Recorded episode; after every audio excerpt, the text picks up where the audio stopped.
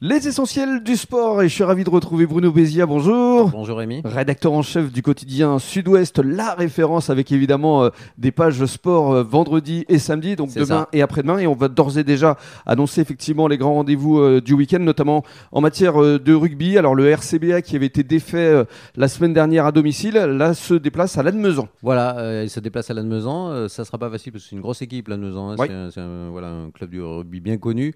Et pourtant, il va falloir que le RCBA gagne parce que deux défaites, dont une très lourde à domicile, eh bien, ça, c'est un très mauvais début. Oui, et là, dimanche dernier. euh, victoire impérative Ouais. à Lannemezan. euh, Sinon, ça va aisé. être la dernière place du classement. Voilà, hein. c'est ça.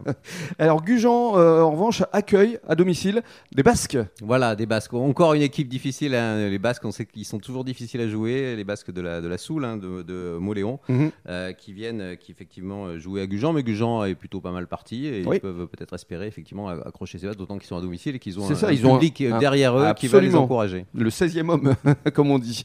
Alors on parle maintenant football avec euh, l'Èche Cap Ferré qui doit là encore euh, se remobiliser après une défaite assez cuisante euh, le week-end dernier 6 à 1. Oui, absolument. Lè- Lèche Cap Ferré qui doit se remobiliser et qui va jouer. Ce sera le sais- 2 octobre. Ouais, c'est ça, ça sera le 2 octobre. Hein, c'est pas ce week-end.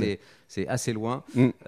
Et pareil va- pour le FCBA, Voilà, d'ailleurs. et Voilà, voilà, absolument. Et pareil pour le FCBA qui va jouer contre le Stade Bordelais euh, 2 2-1, la deuxième équipe, mais Mm. ça sera le 2 octobre puisqu'il y a une trêve là de quelques jours. Et puis on va conclure avec le handball et les filles de Mios. Voilà, les filles de Mios qui ont gagné à l'extérieur contre la Côte Basque et qui là, cette fois, sont contre le gros club de Bordeaux, enfin de la métropole, qui est Mérignac. Mérignac, ouais. Voilà, c'est un, gros match, un gros match Gros à morceau. domicile. Euh, il y aura sûrement beaucoup de public, Voilà. un monde fou pour les, euh, pour les encourager. Il faut aller encourager les Miosaises. Merci beaucoup Bruno.